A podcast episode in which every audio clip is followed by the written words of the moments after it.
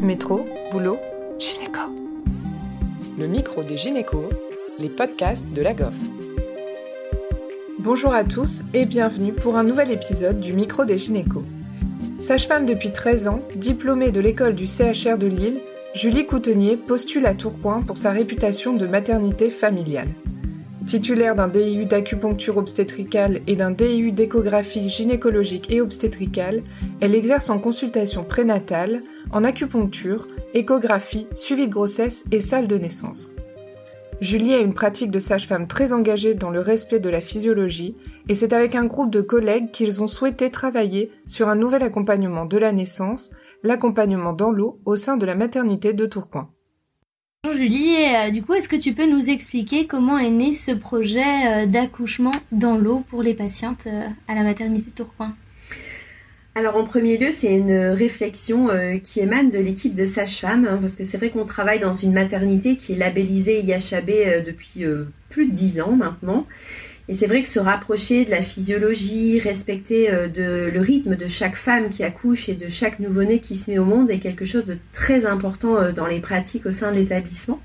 Ça, c'est une première chose. Ensuite, euh, la demande croissante des femmes à vouloir être de plus en plus actrices de la naissance de leur bébé.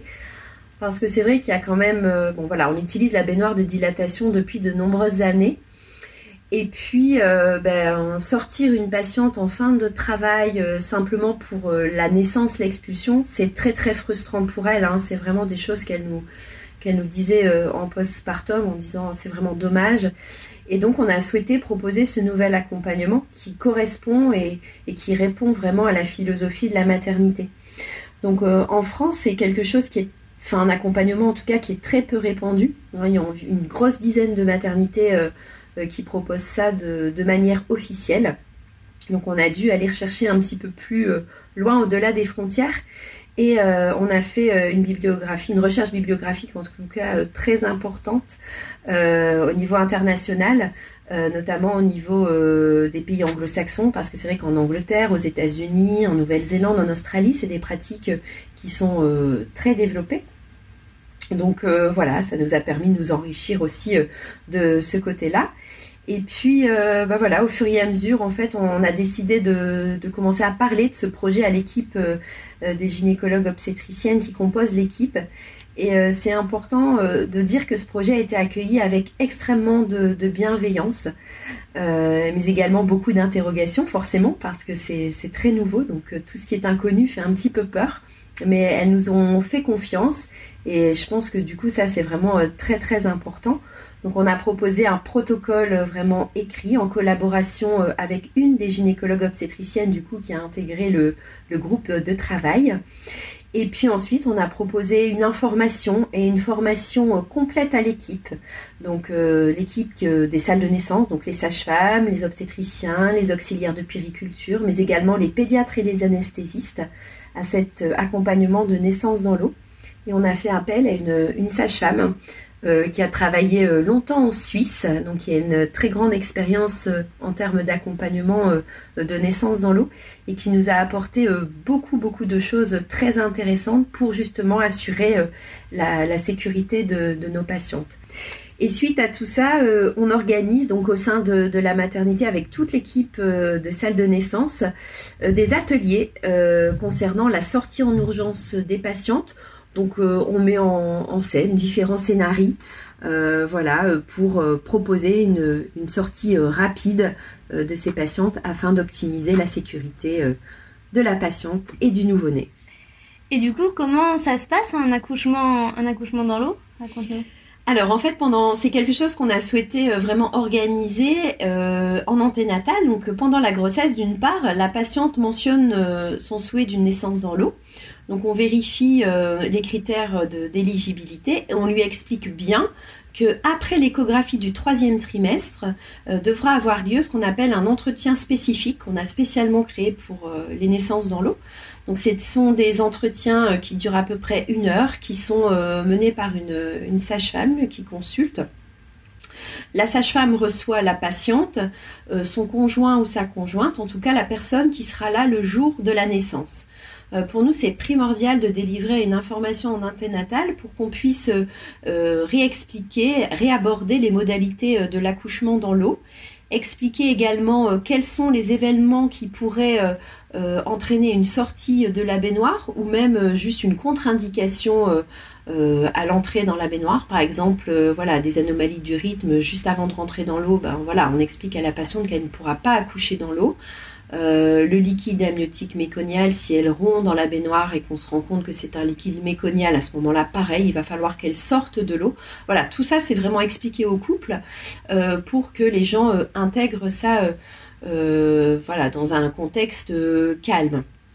Ensuite, on réaborde également euh, la naissance, vraiment, euh, le jour J. Donc moi, je fais toujours des petites mises en situation où j'explique que voilà, on installera euh, la patiente en salle nature. c'est-à-dire que c'est une, salle où, bon, bien sûr, on a une baignoire, on a les ballons, les lianes. c'est une ambiance qui est très tamisée. Hein. on essaye de, reconstituer les conditions optimales hein, pour accueillir une patiente, c'est-à-dire peu de monde en salle, une température agréable, euh, ambiance voilà, euh, où il y a peu de, lumière. On explique à la patiente qu'on lui met un monitoring donc sans fil et euh, waterproof également. Elle aura également une voie veineuse dès l'instant où elle rentre en phase active de travail, donc à partir de 5-6 cm. voilà, et puis ensuite on lui explique un petit peu, on réaborde la naissance naturelle, hein, toutes les phases qui peuvent exister, la phase active, la phase de désespérance, les phases de quiétude.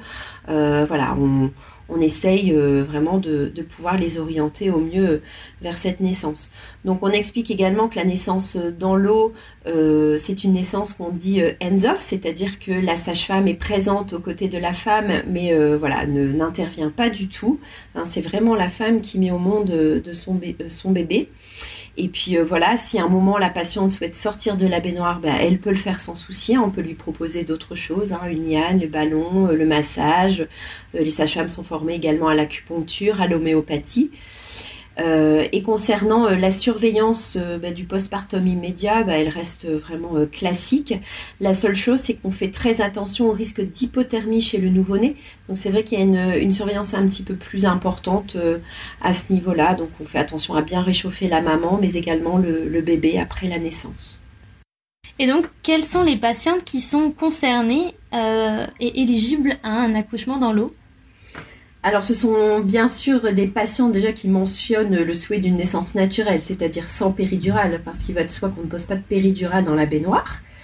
Euh, et puis euh, ensuite, ce sont des patientes à bas risque obstétrical, donc euh, on s'est simplement rapproché des critères définis par la Haute Autorité de Santé de décembre 2017 concernant l'accouchement physiologique. Donc par exemple, je vais vous énumérer quelques contre-indications. C'est le, travail euh, euh, après déclenchement, euh, les grossesses gémellaires, les sièges, les anomalies du rythme cardiaque fœtal, les liquides amniotiques méconiaux. Voilà, tout ça, ça peut rentrer dans des critères d'exclusion d'accouchement dans l'eau. Et du coup, quel est le ressenti et du côté de l'équipe de cette nouvelle possibilité que vous offrez aux patientes et le ressenti des patientes qui ont vécu un accouchement dans l'eau alors, tout d'abord, bah, le ressenti des femmes, parce que c'est quand même pour elles, euh, en premier lieu, qu'on a souhaité mettre en place ça. Donc, euh, c'est une réelle satisfaction. Elles sont vraiment euh, extrêmement contentes. Elles se sentent actrices d'un moment quand même qui est extrêmement important dans leur vie de femme. Donc ça, c'est important. Elles se sentent écoutées. C'est vrai que dès le début de la grossesse, hein, on les incite à, réfléchir, à se poser sur un projet de naissance. Voilà, qu'est-ce qu'on veut mettre derrière la naissance de, de, son enfant, elles se sentent entendues et respectées dans leur choix. Et ça, c'est vraiment des valeurs qui sont euh, importantes euh, au sein de notre équipe. Ensuite, d'un point de vue un petit peu plus médical, euh, c'est vrai que ça permet d'atténuer hein, la douleur. C'est vrai que les, femmes se sentent plus apaisées. alors, c'est jamais aussi efficace qu'une péridurale, c'est sûr, mais c'est vrai que ce côté d'analgésie non thérapeutique est quand même euh, très souvent mentionné par les femmes. Et puis euh, d'autre part, bah, la liberté de mouvement. Hein. C'est vrai que les femmes peuvent euh, voilà, bouger, elles améliorent aussi leur capacité respiratoire. ce phénomène de flottabilité également est, beaucoup décrit. Hein. Elles se sentent mieux dans l'eau. ce bien-être est, important. Et puis, bah, c'est vrai que ce phénomène également est renforcé par l'atmosphère très tamisée de, de, la salle nature. Donc, c'est vraiment tout bénéfique pour, pour ces patientes. Et puis, au niveau du nouveau-né, euh, c'est vrai que bah, c'est facile de comprendre que de passer d'un milieu liquide à un autre milieu liquide, et ben voilà, ça amenuise ce qu'on appelle parfois le traumatisme de la naissance. Et euh, c'est vrai qu'il y a euh, tout un des phénomènes de sécurité qui se mettent en place chez le nouveau-né, qui évitent ce que certains redoutent beaucoup, hein, c'est bah, l'inhalation, dos au sein de la baignoire. Et c'est vrai que si on ne stimule pas cet enfant, euh, si on, fait très attention à la température de l'eau hein, pour éviter le choc thermique, et eh ben l'enfant, en tout cas le, fœtus et le nouveau-né euh, adaptent, hein, euh, met en place certains mécanismes pour éviter justement cette, inhalation au, niveau de l'eau.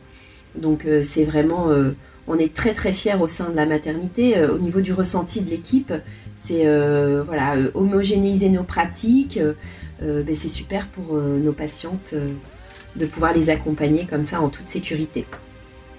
Merci à Julie de nous avoir éclairé sur le déroulement d'un accouchement dans l'eau et à Léa Découvillère pour avoir animé et préparé cette interview. Merci à tous de nous avoir écoutés aujourd'hui. Rendez-vous la semaine prochaine pour un nouvel épisode. Vous retrouverez toutes les ressources et références de ce podcast dans la description. Et surtout, n'hésitez pas à vous abonner à la chaîne à lui accorder 5 étoiles, voire même à en parler autour de vous. Métro, boulot, gynéco.